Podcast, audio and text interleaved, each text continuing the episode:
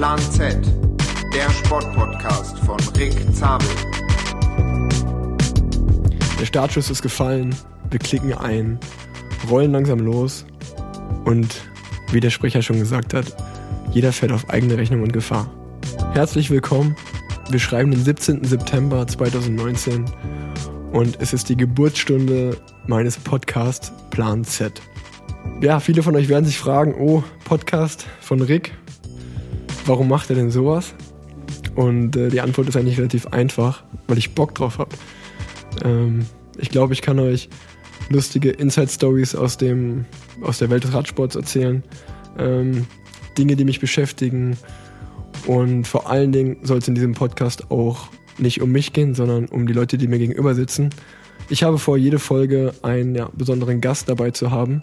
Dann werde ich so ein bisschen in die Rolle des Moderators schlüpfen und äh, ja, meinen Gast ausquetschen. Darauf freue ich mich sehr.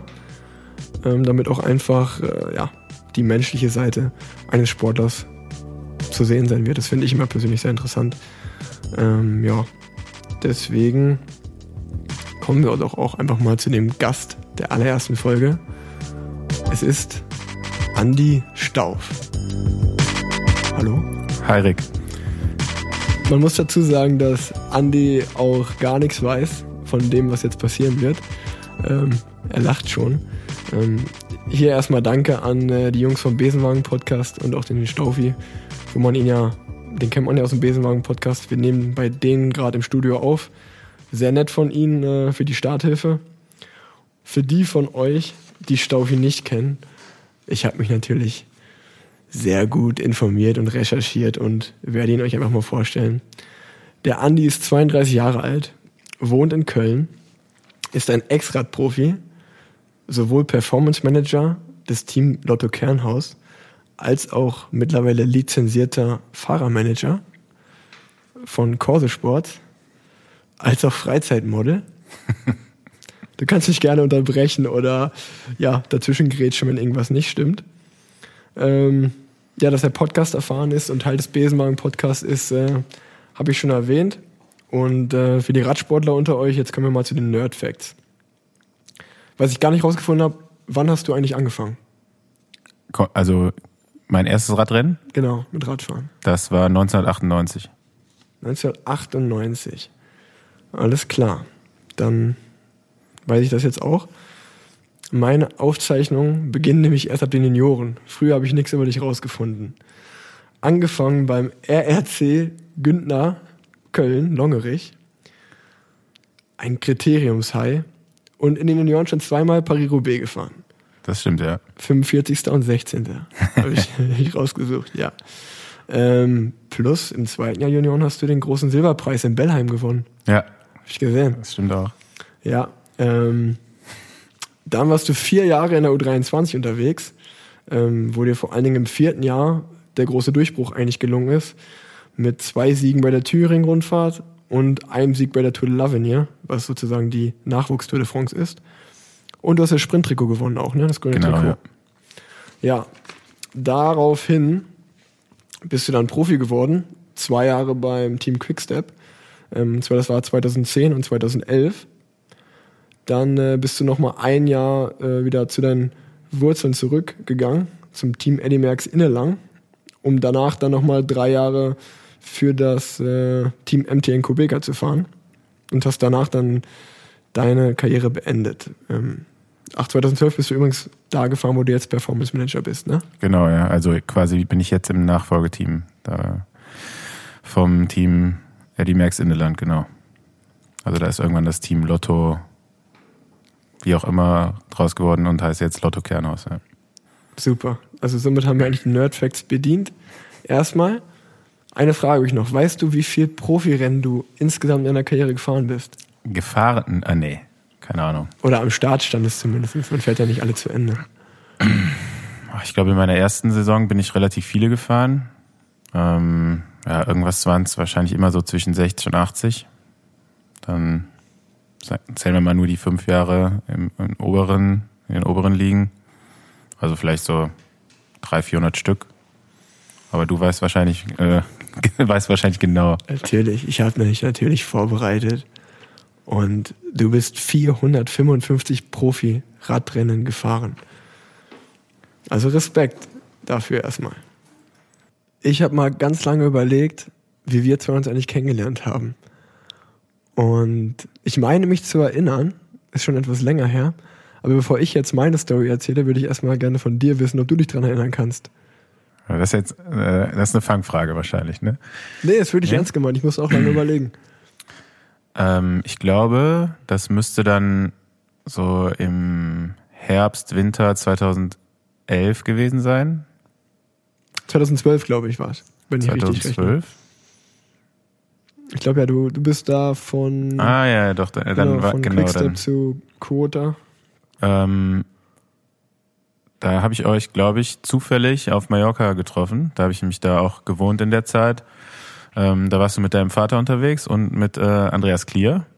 Ja. Und ihr saßt da, glaube ich, im Café und äh, ja, bin ich zufällig vorbeigekommen. Andreas kann ich ja vom Sehen irgendwie von den Rennen. Und dann haben wir uns, glaube ich, für den nächsten Tag zum Training verabredet und äh, sind dann eigentlich auch in der Zeit, als du oder als wir beide da waren, eigentlich fast jeden Tag zusammen gefahren. Ja, ja genau. War so was, genau so was. Wir haben uns, wie du gesagt hast, ich saß mit Andi und meinem Vater da im Café, Café Glashaus. Jeder, der Mallorca war, wird das wahrscheinlich kennen. Und dann kam Andi da an der Küstenstraße vorbeigerollt. Komplett schwarzer Montur, weiß ich noch. Und äh, ja, dann lustigerweise war in dem Ort, wo Andreas Klier, meine Eltern auch ein Haus haben, hattest du auch in dem Ort damals ein Haus gemietet für einen Monat oder so. Oder zu, ja, eine Wohnung war es. Oder eine Wohnung, ja, aber war auf jeden Fall für einen längeren Zeitraum. Und äh, dann haben wir wirklich äh, ja, jeden Tag zusammen trainiert, haben uns dort kennengelernt und äh, ja, lustig, dass du dich auch noch daran erinnern kannst, auf jeden Fall. Jo, ähm, eine Story, die mir von uns beiden auch noch in Erinnerung geblieben ist dann, weil äh, ja, als wir uns kennengelernt haben, war ich ja noch sehr jung. Also zu meiner Person, was man da vielleicht noch sagen kann, was vielleicht interessant ist, ähm, was ja noch vielleicht in späteren Folgen, äh, was man mehr beleuchten kann, ist, dass ich ja ja, naiv oder mutig kann man jetzt, das kann jeder für sich selber entscheiden. Damals war ich, glaube ich, gerade 18 Jahre alt, als Stoffi schon zwei Jahre Profi war. Ähm, und ich bin damals, nachdem ich die Junioren, oder ich war gerade Juniorenfahrer und bin in die U23 aufgestiegen ins erste Jahr, hatte beim Team Rabobank zwei Jahre einen Vertrag unterschrieben in der dritten Liga. Ähm, ja, habe da sozusagen da mein Abi geschmissen, kurz vorher mein Führerschein gemacht und bin dann eigentlich ins Haus meiner Eltern gezogen, um dort zu überwintern und dort zu trainieren. Und ähm, damals für ein Jahresgehalt von 5000 Euro bei Rabobank, was ich mir in die Tasche gesteckt habe. ja, ähm, Shoutout an meine Eltern für die Hilfe sonst wäre das schwierig geworden. Ähm, ja, ähm, durfte ich da trainieren und äh, so, also ich war sozusagen damals auch noch äh, lange kein Profi, sondern erst kurz davor. Ähm, ich kann mich nämlich auch noch genau daran erinnern, dass du immer sehr äh, verwunderliche Verpflegung im Training dabei hattest. Das weiß ich nicht mehr. Das, das waren meistens so irgendwelche Kekse oder Schokolade oder das war halt irgendwie gar nichts mit so richtiger sportgerechter Ernährung zu tun gehabt, im Training zumindest. Da ist auf jeden Fall immer so ein bisschen Süßigkeiten auf jeden Fall noch dabei. Das kann ich mich noch ganz genau daran erinnern. Und da habe ich mich schon so ein bisschen gewundert, äh, ja. wo das herkam. Aber wie gesagt, da war es ja noch sehr jung, ne? noch nicht volljährig. Vielleicht gab es noch keine Powerbar dazu für dich zu kaufen. ja, da, äh, ja. ja, das kann gut sein. Also ich weiß auch damals ist es mir extrem schwer gefallen, überhaupt mit meinem Papa zu trainieren. Mein Papa hat damals, glaube ich, schon seit drei Jahren seine Karriere beendet. Und äh, ich kam damals, wie gesagt, von der Sportschule in Erfurt. Äh, und äh, jeder, der mal im Osten auf einer Sportschule war, weiß, da wird sehr lange trainiert, aber auch sehr langsam. Ähm, ja, was mich trotzdem irgendwie gut, wird, gut hat werden lassen. Aber äh, ja, als ich dann sozusagen den Schritt gewagt habe, irgendwie da bei Rabobank zu unterschreiben, hat mein Vater auch eigentlich relativ schnell gesagt, so, ähm, da muss jetzt aber mindestens noch mal ein 30er Schnitt im Training fahren können. Und ich weiß noch, dass ich sozusagen da, Andreas Klier war schon in, in dem Ende seiner Karriere und mein Papa hatte, wie gesagt, schon seit drei Jahren aufgehört. Die zwei sind eigentlich immer vorne im Wind gefahren und ich immer hinten dran im Windschatten. Und ich hatte trotzdem schon gut zu tun. Und ja, kann gut sein, dass ich dann nochmal Gummibärchen oder Kekse im Training dabei hatte, um irgendwie nach Hause zu kommen. den Fallschirm sozusagen, wenn gar nichts mehr geht. Ja. Ähm, nee, eigentlich dann habe ich lange überlegt. Äh, man hat sich dann natürlich immer oft bei Rennen noch gesehen.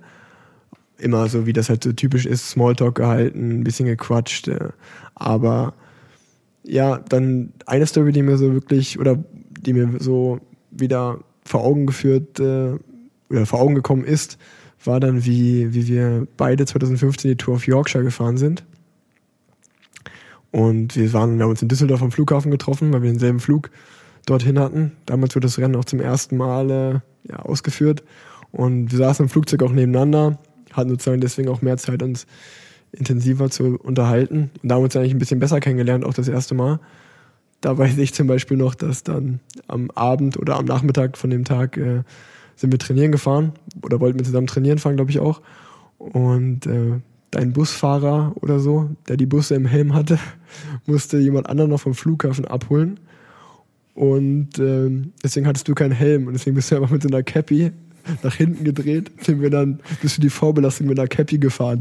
Und ich habe mich die ganze Zeit nur gefragt, ja, aber es ist nicht so, es ist doch voll unsicher so ohne Helm. Und du so, ja, früher ist man immer ohne Helm gefahren, macht nicht ins Hemd. Das ist, das weiß ich noch, ja. Ja, stimmt, da hatte irgendjemand äh, meinen Helm vergessen. Der, der kam dann noch rechtzeitig zum Rennen an, aber ähm, der war da noch nicht da auf jeden Fall. Und ja, was machst du dann? Ne? Also gab eigentlich keine Option, weil Rolle fahren wäre jetzt nicht so das ja. Ding für mich gewesen. Und ähm, ja, so die Stunde anderthalb, das ging dann schon. Ja. Und ich bin ja wirklich am Anfang meiner Karriere dann, kann man, kann man sich heutzutage nicht mehr vorstellen, nee. aber noch ohne Helm trainieren gefahren auf jeden Fall. Nee, das kann man sich echt nicht mehr vorstellen heutzutage. Also, wenn ich, ja, daran denke. Auch mein Papa, die, wenn ich die Bilder von meinem Papa mal sehe, früher, oder nicht nur von meinem Papa, sondern allgemein früher, dass da jetzt nichts passiert ist, wenn man jetzt irgendwie an den Vuelta-Sturz zurückdenkt, hier mit Toni Martin, der die Mauer abtaucht, ey, wenn der keinen Helm aufgehabt hätte, ich glaube, das wäre es gewesen für ihn. Also, ja, auf jeden Fall verrückt, das weiß ich noch. Das weiß ich noch, ja. Ja, mittlerweile sind wir im Jahr 2019 ähm, wir beide wohnen in Köln, sind äh, ja, gut befreundet, fahren ab und an mal zusammen Rad. Äh, ja, ich war auch schon das eine oder andere Mal Gast äh, beim Besenwagen-Podcast und ja, wir haben einfach privat was zu tun. Öfter mal auf der Aachener im Spatzcafé, trinken ein Käffchen zusammen. Und ähm, ja, ich habe mir Fragen überlegt für dich, äh, die mich interessiert haben. Jetzt bin ich mal gespannt. Die hoffentlich auch die Hörer da draußen interessieren. Eine Sache, die mir halt immer auffällt, ist, dass ich ja, ich war ja drei Jahre bei BMC Profi und jetzt im dritten Jahr bei Katjuscha und man hat ja in so einer Zeit lernt man viele Teamkollegen auch kennen, mit denen man eigentlich eine sehr intensive Zeit auf der Straße zusammen ver verbringt. Jedoch mit den wenigsten hält man danach Kontakt oder hat wirklich dann sowas wie eine Freundschaft. Ähm, aber wenn man an dich denkt, finde ich, äh, und ja auch an deine Karriere, denkt man irgendwie gleichzeitig auch mal an Gerald Schiolek, weil er nicht nur bei jetzt bei, ja, seid ihr bei Quickstep, seid ihr auch zusammengefahren, oder? Ein Jahr, ja. Ein Jahr und dann die drei Jahre bei, bei MTN auch nochmal. Beides Kölner und ähm, ja, wie ich ja weiß, seid ihr immer noch super gut befreundet und das ist äh, einfach, was ich, ja, was ich super, super schön finde und super krass finde, weil ich mich jetzt so, wenn ich von mir nur zurückdenke, an die wenigsten oder mit den wenigsten Teamkollegen, auch wenn ich mich mit denen immer gut verstanden habe und wir coole Sachen zusammen erlebt haben, hat man mit denen dann irgendwie noch Kontakt nach seiner Karriere oder selbst wenn man dann das Team einfach nur wechselt. Und äh, deswegen wollte ich einfach mal fragen, so wie, was das, das Geheimrezept bei dir und Gerald ist oder ob das halt einfach nur, ja, langjährige Freundschaft ist. Ja, das ist, glaube ich. Ne? Also wir kannten uns ja schon vor unserer Profikarriere. Also ich glaube, wir haben uns kennengelernt, da waren wir 17, 18 so um den Dreh. Und ähm, hat halt dadurch, glaube ich, auch äh, die Zeit lang überdauert, ne? Weil, wie du schon sagst, zu anderen Teamkollegen, mit denen man ja doch auch sehr viel Zeit zusammen verbringt, äh, das Bett teilt und was was ich nicht noch alles macht. Ähm, ja, das schläft irgendwie ein dann, ne? Also du, du bist halt beim Rennen mit denen zusammen oder im Trainingslager und dann auch den ganzen Tag und fährst zusammen mit den Radrennen, aber dann fliegt jeder nach Hause und ist wieder in seinem Alltag, mit seinem, in seinem Umfeld. Mhm, ja.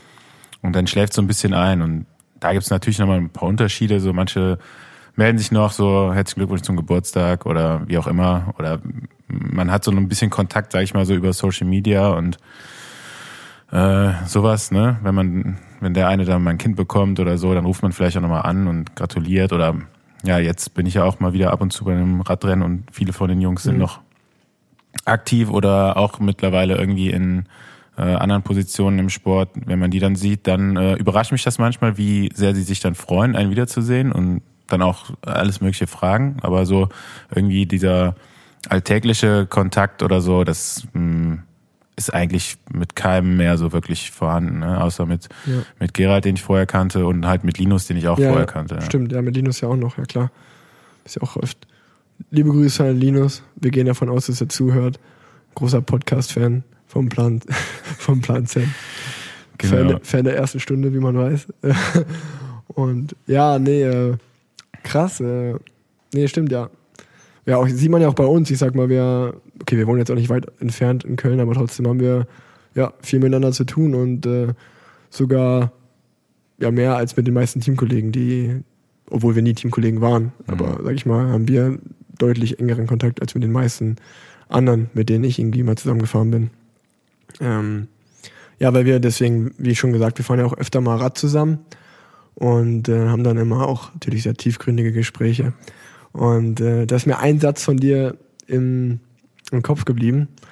Da hast du gesagt, wenn du nochmal 16 wärst oder wenn du nochmal ganz am Anfang sozusagen wärst, wo du, oder in der U23-Zeit, wo du entscheiden konntest, so ich werde jetzt Profi oder ich gehe einfach studieren und mache was ganz anderes, dann äh, würdest du sozusagen mit der Erfahrung, die du gemacht hast in deiner Profikarriere, würdest du dich gegen die Profikarriere entscheiden und wahrscheinlich einfach, ja, irgendwie so versuchen, was zu studieren und was ganz anderes zu machen. Oder ja, ein anderes Leben zu führen, als du es vielleicht geführt hättest. Ähm, wie, ich musste darüber nachdenken, ich fand das sehr interessant, weil, äh, ja, aber wie, wie, ich will jetzt gar nicht groß quatschen, wie, wie kommst du da drauf? Wie sagst du das? Ja gut, jetzt muss man äh, dazu sagen, habe ich ja meine Karriere relativ früh beendet, ähm, was nicht ganz unfreiwillig war, aber ähm, schon irgendwo noch eine bewusste Entscheidung, äh, weil ich mir da zu dem Zeitpunkt dann dachte, dass dann auch nochmal die Zeit dazu gewesen wäre, vielleicht was ganz anderes zu starten, was aus der äh, oder im Nachhinein auch ein bisschen naiv war, weil es immer noch genug Zeit, äh, auch wenn es jetzt schon ein paar Jahre her ist.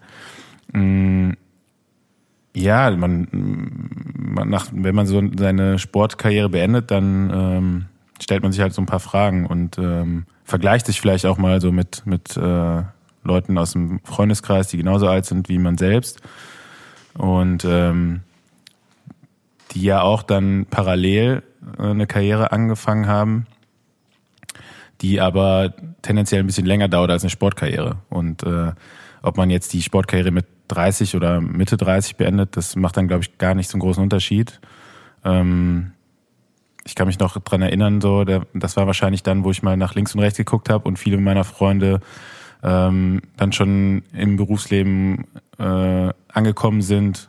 Ähm, viele haben promoviert, womit ich jetzt nicht unbedingt so mich äh, vergleichen möchte, aber ähm, ja, man, man denkt sich dann halt schon so, okay, was, wo wäre ich jetzt, wenn ich die letzten zehn Jahre nicht nur Rad gefahren hätte, sondern hätte irgendwas anderes gemacht, dann würde mir jetzt vielleicht so, ähm, ja, dann wär, wo wärst du dann jetzt, habe ich mich mhm. einfach gefragt. Und da dachte ich mir, ähm, wäre vielleicht auch nicht so schlecht, jetzt so mit ein bisschen Abstand zu der Aussage, ähm, würde ich jetzt gar nicht mehr so unterschreiben. Also, ähm, ja, ja so eine Sportkarriere gibt einem doch schon sehr viel. Die, die Sache, die ich jetzt sehe, ich hätte sie ähm, auf jeden Fall anders betrieben, als ich es jetzt gemacht, also als ich es gemacht habe.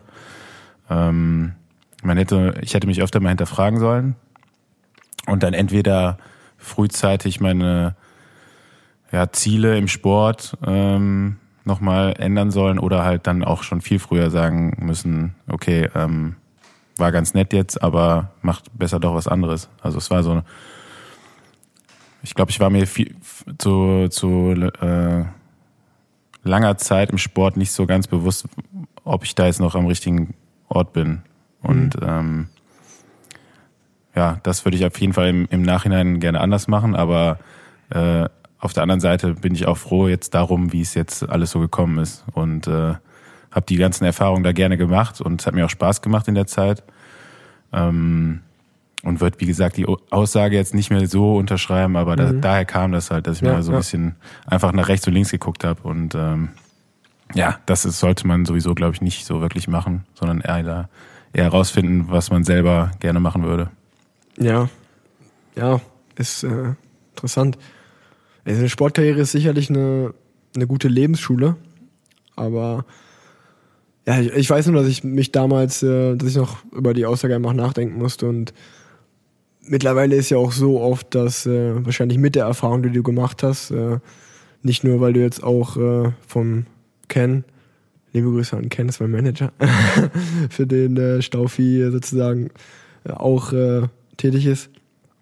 Ähm, ja, dass wenn wir, egal, wenn wir uns jetzt einfach zusammen Radfahren oder treffen, dass du auch oft, wenn ich mich gerade, ja, alles ist scheiße und ich beklag mich oder ja, bin einfach irgendwie am Meckern, äh, dass du dann auch oft eigentlich so der bist, der sagt, hier, Junge, komm mal, komm mal ein bisschen runter und äh, dir geht's gut, du hast einen Vertrag äh, und äh, sehe nicht das Negative, sehe das Positive, reiß jetzt, äh, reiß dich zusammen, trainier und äh, du hast so Talent, aus dir kann was werden.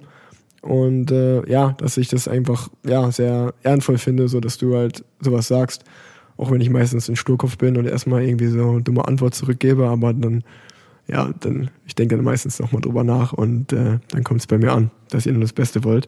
Ähm, Finde ich auf jeden Fall sehr interessant. Äh, jetzt einfach mal eine ganz andere Frage von mir, ähm, die sehr interessant ist.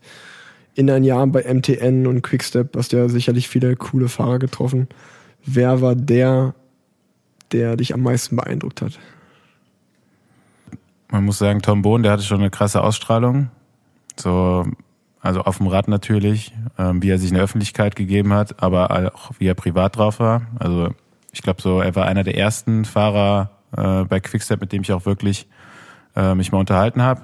Der kam einfach ganz normal auf mich zu, hat sich vorgestellt, als ob ich das nicht wüsste, ne? aber also ganz, äh, ganz normal hat sich mit mir unterhalten, wie mit jedem anderen auch.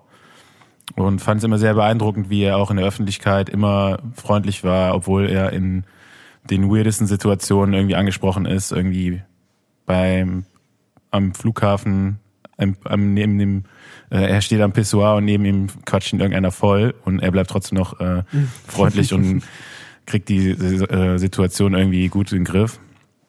Ähm, ja, das war natürlich ein Star oder ein der Star, glaube ich, äh, unserer meiner Generation vielleicht.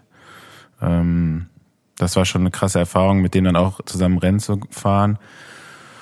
Und ja, da sind eigentlich viele so, viele Typen halt irgendwie, mit denen man sich gut verstanden hat. Ne? Man hat ja irgendwie das, äh, den gleichen Sport betrieben und das finde ich, ist auch eigentlich irgendwie, habe ich so für mich festgestellt, dass ich mich fast mit jedem Radfahrer gut verstehe oder verstanden mhm. habe. Ähm, ja, da waren ganz äh, wer noch mir immer in Erinnerung bleibt, ist Daniel Tekle Heimanot. Das ist ein eritreischer Radfahrer, den ich auch schon seit äh, den Junioren kenne. Wir sind ein Jahrgang. Ähm, der war halt in seinem Land mindestens genauso bekannt oder berühmt wie Tom Bohn, wenn nicht sogar noch mehr. Und ähm, ja, das war dann in Europa natürlich nicht be bekannt so ne? Nee, und äh, das kann man sich nicht vorstellen. Die wurden halt äh, der hat ja mal bei der Tour de France das Bergtrikot getragen ein paar Tage.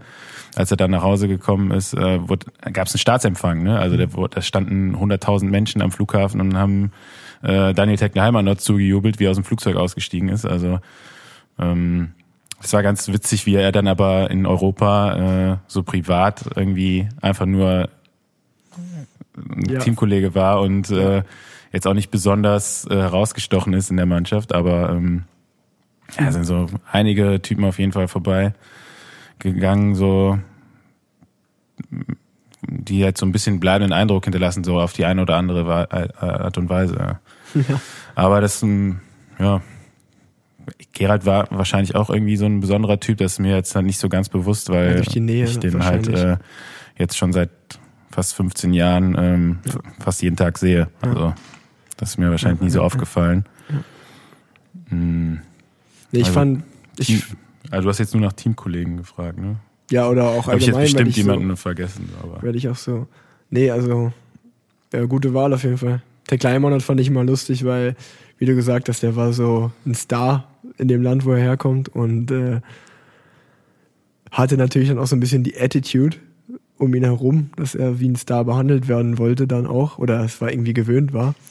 Und von zu Hause und dann halt natürlich nach Europa kam oder im Feld ein, ja, ohne das jetzt böse zu meinen, aber jetzt ein Fahrer wie jeder andere, weil er war ja kein Star unter uns. Und dann hatte er trotzdem so ein bisschen so diese Art an sich.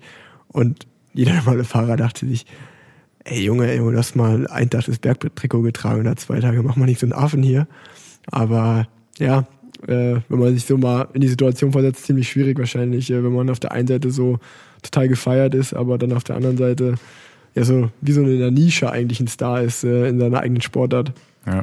Und ja, Es war halt auch immer, ähm, ja, wir haben irgendwann mal umgerechnet, wirklich, wie äh, aufs, aufs durchschnittliche Einkommen in Eritrea, ne, bei dem Gehalt, was die Jungs so äh, mindestens verdienen mussten, ja, in der Professional Continental Ebene. Ähm, das waren alles Multimillionäre in ihrem Land, wenn man das halt auf Deutschland umgerechnet hätte. Und äh, Ja.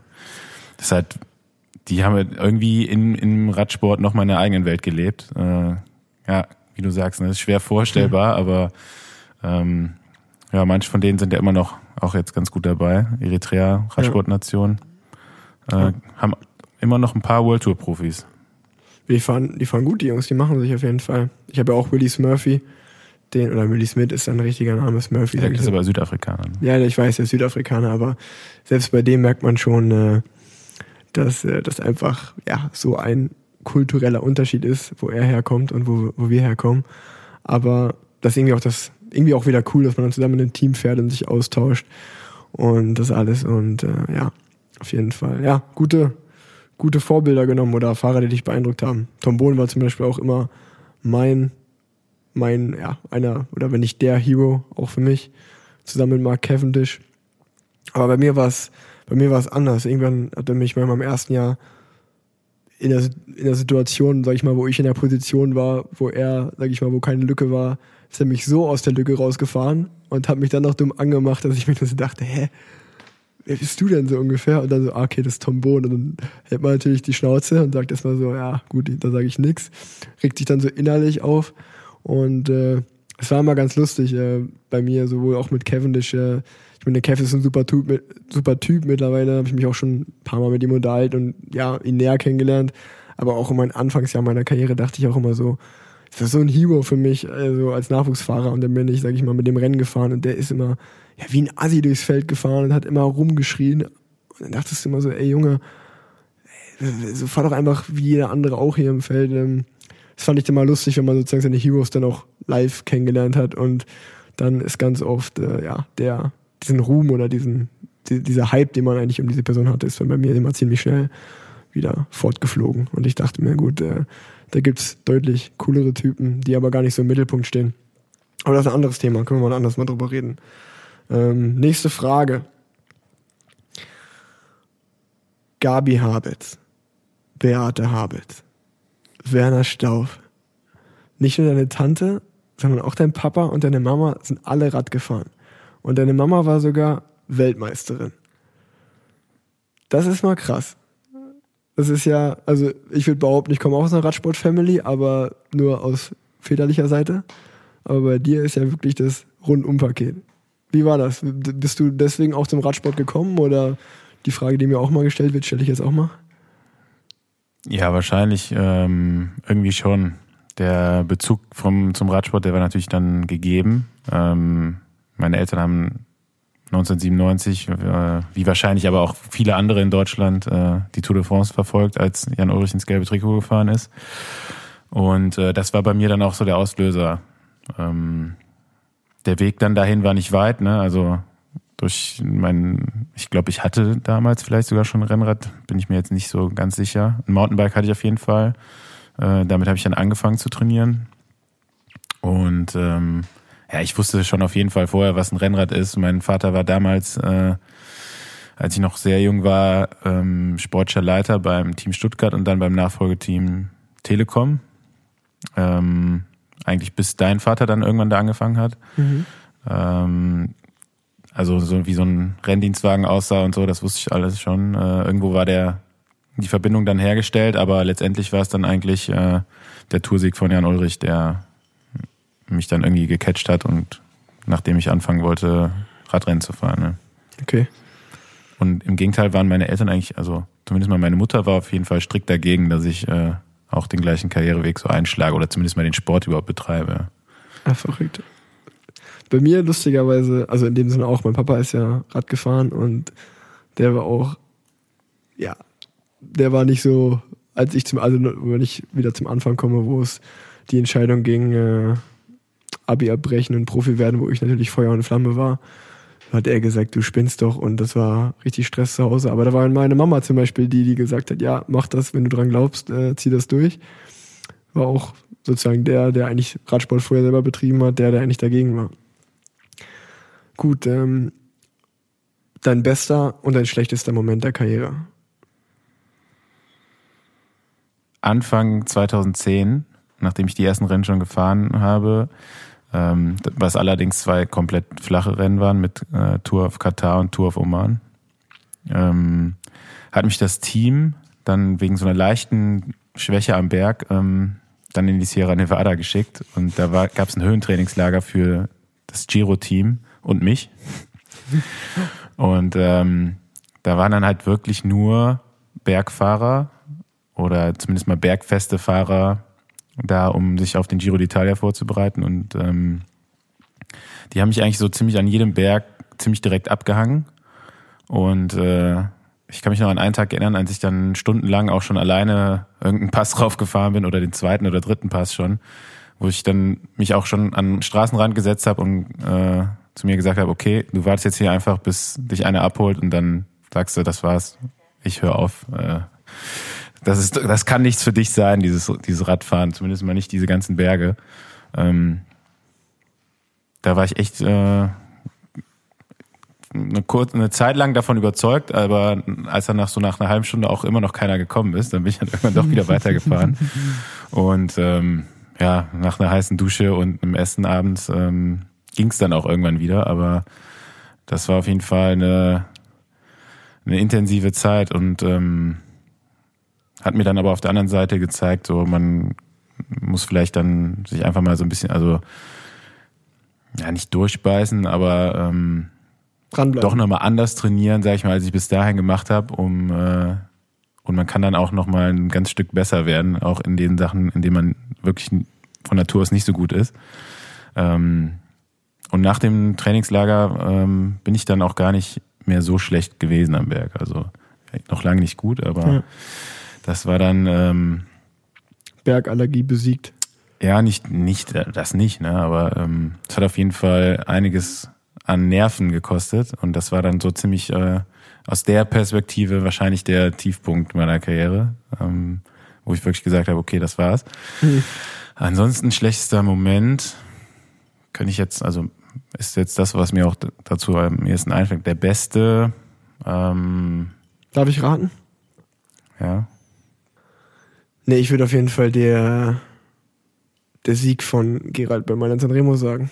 Du warst ja auch genau. maßgeblich daran beteiligt. Das hat auf jeden Fall Spaß gemacht, ja. Ähm, war aber auch nicht so ein einfacher Tag, auf jeden Fall. Hat auch sehr viele Nerven gekostet.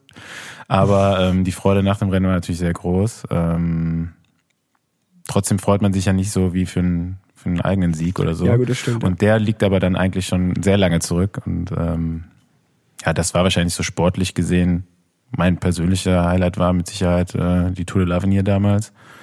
Ähm, ja, das muss, dann, man, muss ja. man mal einfach auch nochmal sagen, wie, äh, also ich bin auch die l'Avenir mal gefahren. Ich glaube, ich war, ich war einmal Dritter auf einer Etappe, aber ähm, das war's dann, das war's dann eigentlich auch schon, aber dass du eine Etappe gewonnen hast und vor allem das grüne Trikot gewonnen hast, ist, ist äh, wer hat das nochmal gewonnen? Dege, glaube ich, John Degenkolb, aber das war's dann auch schon. Fast. Von den Deutschen, ja. Von den Deutschen, Sonst ja, gewinnt jeder, jedes Jahr. Ja, ja, nee, aber von den deutschen Fahrern, ja. Also äh, da muss man schon sagen, äh, Chapeau, wie der Franzose sagt. Ne? Ähm, jo, dann äh, kommen wir zur letzten Frage, die ich mir für dich überlegt habe heute. Ich hoffe, bei mir dauert es noch ein bisschen, ich habe noch ein paar Jährchen vor mir, aber das Leben nach dem Profiradsport. Wie ist das für dich? War das erstmal schwer, das so diesen Übergang zu machen? Wie ist es jetzt so mit schon, ja, jetzt bist du ja schon länger raus. Äh, wie, erzähl mal.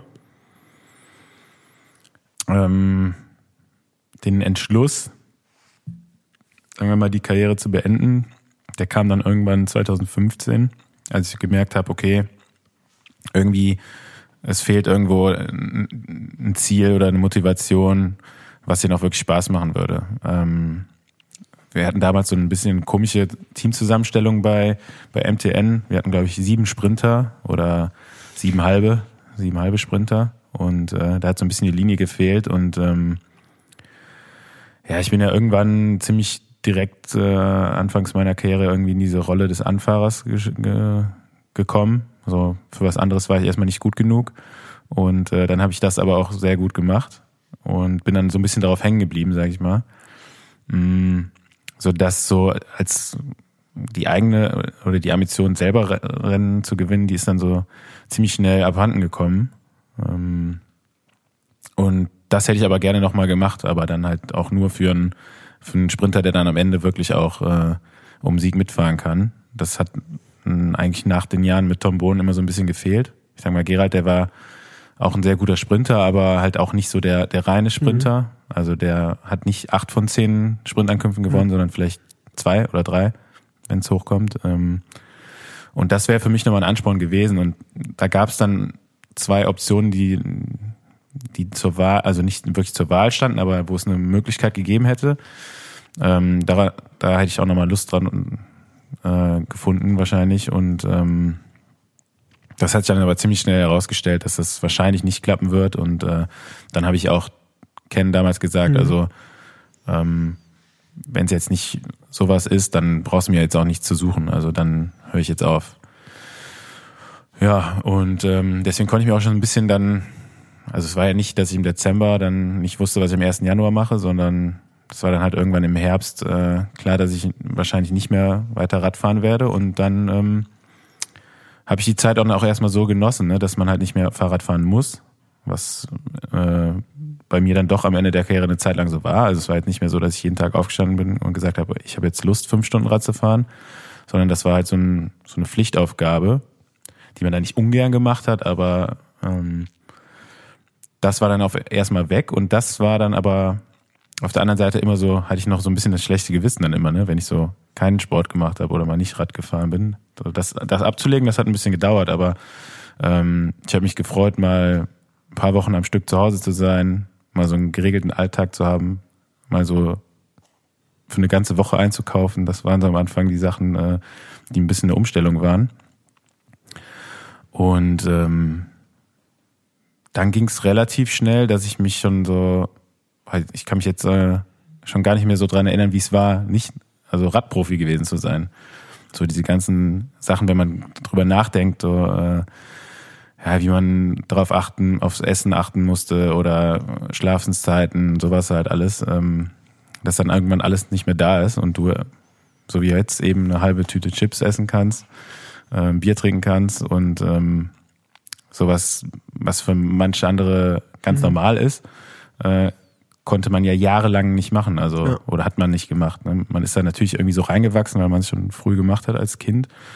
Aber ähm, ja, einfach mal das, nur noch das zu machen, worauf man eigentlich Lust hat, ähm, das war dann schon positiv auch so, ne? Also ähm, dann kam natürlich dazu, dass man sich dann doch mal irgendwann beruflich umorientieren muss. Und ja, da hast du dann da war ich dann halt in dem Alter, wo ich dann die Qual der Wahl hatte, sage ich mal so. Ähm, habe da mit mehreren Sachen hin und her oder mit mir gerungen, wo, wo es jetzt wirklich hingehen soll. Und ähm, je mehr Zeit dann verstrichen ist, desto äh, mehr hat es mich dann wieder in den Sport reingezogen. Und ähm, deswegen mache ich jetzt die Sachen, die du eben schon genannt hast, äh, und bin wieder da gelandet, wo es bei mir angefangen hat. Ja. Ja, ich verfolge das immer gern bei dir. Also bei dir ist auch so, immer wenn ich dich treffe, so wie gerade, wo ich dich abgeholt habe. Und, und Staufi, wie geht's? Ja, ich bin jetzt erstmal, ich gehe jetzt erstmal auf Weltreise so ungefähr. Also übertrieben gesagt jetzt, aber weil du mal einen Monat Urlaub machst und auf Rundreise durch Spanien gehst, ist immer, immer spannend. Du bist äh, eine Überraschungstüte, ein Lebenskünstler. Aber immer sehr, sehr positiv, finde ich das. Finde ich sehr gut. Äh, ein Pionier. Sollte mehr Menschen geben, die so sind. Ähm, ja, jetzt äh, bin ich mit meinen Fragen am Ende. Ich habe mir natürlich noch einige Rubriken ausgedacht. Ich werde aber nicht direkt in der ersten Folge alle rausfeuern, sondern manche nur erklären, was ich mir da so überlegt habe. Aber bevor ich erkläre, werde ich eine Rubrik schon mal direkt äh, raushauen. Das ist Wahrheit oder Pflicht. Ich werde jedem Gast, der mir gegenüber sitzt, eine Wahrheit oder Pflichtfrage stellen. Also erstmal musst du wählen, ob du Wahrheit oder Pflicht nimmst. Ähm, dann nehme ich die Wahrheit. Oh, darauf das habe ich gehofft, dass du das nimmst. ähm, als wir damals in Yorkshire zusammen, also als wir nach, zusammen nach Yorkshire geflogen sind im Flugzeug, da weiß ich noch, da war ich, wie gesagt, 2015, äh, mein zweites Jahr Profi. Ähm, das heißt, da war ich 21 Jahre alt, glaube ich. Da saß du neben mir und ich habe Ken das schon mal gefragt, ob ich das wissen wollte damals. Ob ich das sehr, ja, sehr äh, beschäftigt hat. Da saß du neben mir und ich glaube, du hattest eine Rolex Submariner um mit so einem grünen Ziffernblatt. Und ich hätte mir die ganze Zeit, habe ich mich mal gefragt, so, Mann, Staufi, ey, ist sie echt oder ist sie nicht echt? Und dann habe ich Stau, dann habe ich Ken gefragt und einen Freund und der hat mir, der hat mir gesagt, ob sie echt oder nicht echt war. Aber bevor ich jetzt sage, was er mir gesagt hat, frage ich dich, war sie echt oder war sie nicht echt? Nee. Ja. ich habe mir die ganze Zeit gedacht, gibt's doch nicht, ey. Stauf ja eine Rolex, ja unglaublich. Nee, da gab's, da gibt's eine Geschichte zu. Und ähm, ich war wirklich kurz davor, diese Uhr zu kaufen. Und ähm, war auch schon beim Juwelier und musste dann wieder eigentlich, dann musste man damals äh, vorbestellen.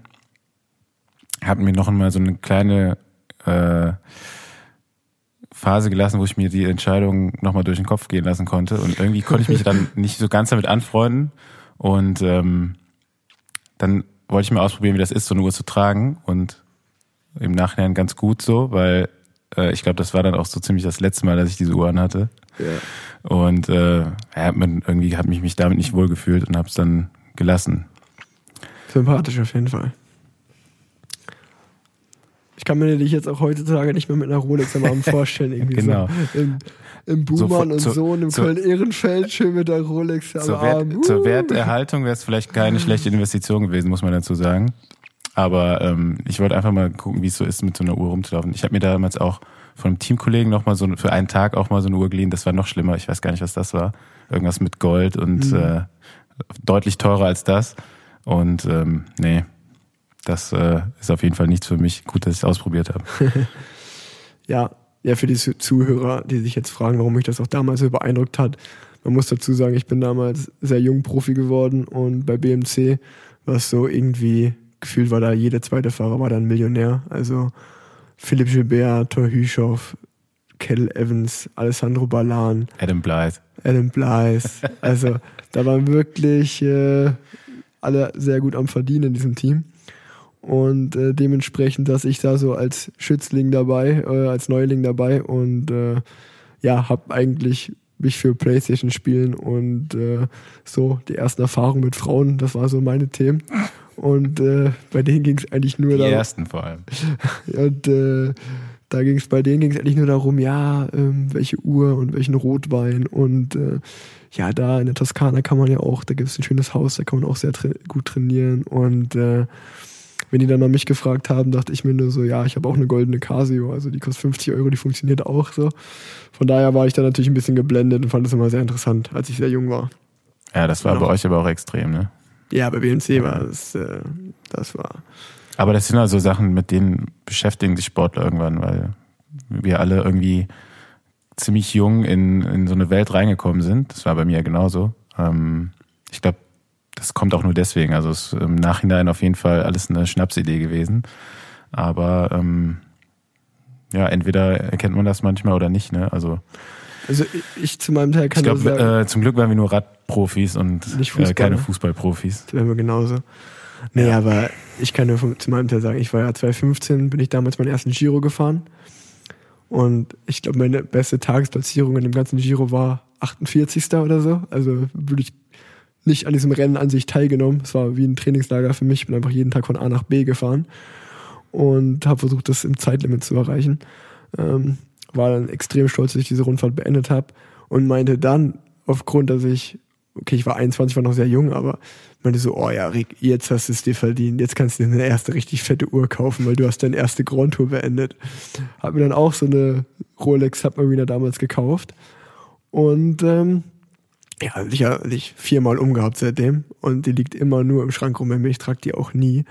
Ja, wie gesagt, wie du gesagt hast, Wertanlage schön und gut, aber äh, ja, war auch total unnötig an sich. Und ähm, aber hinterher ist man immer schlauer, ne? Wer war jetzt schlauer?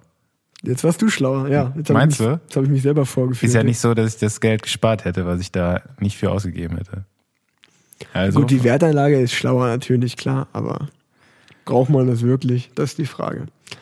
Ähm, na gut, äh, wie gesagt, wie ich schon angekündigt hatte, ich habe mir noch andere Rubriken überlegt. Äh, wir, wir haben jetzt schon ein paar Anekdoten erzählt. Äh, eine Rubrik sollte immer sein, äh, dass ich eine lustige Anekdote aus meiner Karriere oder eine, die ich von einem Teamkollegen mal gehört habe, erzähle, ähm, dass ihr was zum Lachen habt. Und da kenne ich einige. Dann äh, würde ich ganz gerne auch dem Nachwuchs da draußen, dem deutschen Nachwuchs, äh, ein paar Tipps geben, weil äh, immer wenn ich dann doch mal wieder an der Randstrecke stehe, sehe ich dann doch wieder Fahrer, die irgendwie am Start äh, einfach da rumhampeln und stehen und dann ist irgendwie ein drei Sekunden Start und drei Leute halten sich halt am Gitter fest, sind schon eingeklickt und wenn das Rennen losgeht, sind halt genau die drei auch direkt in der Spitzengruppe. Von daher, ja, versuche ich einfach so ein bisschen Ratgeber zu spielen und so kleine Kniffs und Tricks dem Nachwuchs weiterzugeben, damit ihr alle gut vorbereitet seid. Ähm, ja, wie Wahrheit oder Pflicht habe ich jetzt gerade schon mit dem Staufi mal ausprobiert. Ähm, eine meiner Rubriken heißt Radsport verbessern. Da werde ich immer wieder mal lustige Vorschläge, die ich mir überlegt habe, wie man diesen Sport einfach verbessern kann, rausbringen. Als Beispiel, was ich mir zum Beispiel für diese Folge überlegt habe, ist, es gibt ja Bergzeitfahren. Das heißt, für mich, ich kann weder Zeit fahren, noch kann ich berghoch fahren und es ist einfach eine Disziplin, wo beides kombiniert ist. Das ist ja maximal unfair. Deswegen frage ich mich, warum gibt es kein Bergabzeitfahren? Warum macht man nicht einfach, auch einfach, man lässt was weiß ich oben auf dem Tourmalet starten und dann fährt halt, macht man halt ein Zeitfahren berg runter. Klar, es ist gefährlich, klar, ist Risiko, musst du im Straßenrennen auch machen. Und dann will ich mal sehen, wer das Zeitfahren gewinnt. Das finde ich spannend. Und das sind halt die dicken Leute mal, da sind wir mal im Vorteil. Das finde ich fair. Was sagst du dazu? ich würde behaupten, das wird trotzdem kein Sprinter gewinnen. Meinst du? Das ist schwierig. Also könnten um Sieg mitfahren, aber wären jetzt auch nicht die Top-Favoriten, glaube ich. Also, wenn es die Cipressa runtergeht, weiß Oh. ich, wer gewinnt. Und wer? Nicolo Bonifacio. okay, genau, das wäre die richtige Antwort. Ja. Also, nee, das, das hat mich beeindruckt dieses Jahr. Also, wer dieses Jahr nicht mal an Sanremo geguckt hat, guckt euch das nochmal an und schaut euch wieder die Abfahrt darunter hackt. Ähm, ja, das äh, war es eigentlich von meiner Seite zur ersten Folge. Wir klicken langsam wieder aus. War, war eine schöne, schöne Runde mit dir. Ich, ich bin, ich glaube, das wird gut. Was sagst du, Stoffi? Du wirst ja auch nicht, wie es wird. Sag mal ehrlich. Du hast ja, du hast wahrscheinlich schon mehr äh, Vorarbeit gemacht, als wir für die meisten Besenwagen-Folgen zusammen gehabt haben. Äh, hast dich sehr gut vorbereitet. Also, Dankeschön. Äh, danke, dass ich dabei sein durfte als erster Gast. Ich bin, um ehrlich zu sein, ich komme gerade aus Kanada. Ich hatte sehr, sehr viel Zeit, mich dort vorzubereiten, aber jetzt leider darf ich da noch nicht so viel von erzählen, was im Moment alles abgeht. Äh, ja, für die Leute, die sich fragen, ich werde natürlich auch immer mal dann in dem Podcast aktuelle Dinge von mir erzählen, äh, was bei mir gerade los ist äh, und äh, auch, ja, momentan passieren viele spannende Dinge. Da darf ich leider noch nicht drüber reden. aber vielleicht dann nächstes Jahr, wenn es dann verjährt ist. Ähm, also, ja, ich hoffe, euch, euch hat es gefallen. Ähm, mir macht es auf jeden Fall einen Riesenspaß. Und äh, damit ja, haben wir jetzt gerade die Zielgerade überquert, die Ziellinie überquert. Und äh, Staufi reißt die Arme hoch. Gewonnen vor mir. Scheiße, wieder nicht gewonnen. Ciao. Ciao. Junge, ich muss unbedingt wieder trainieren. Ich kann auch die ganze Tour mitfahren. Als Promi. Äh, XY-Promi.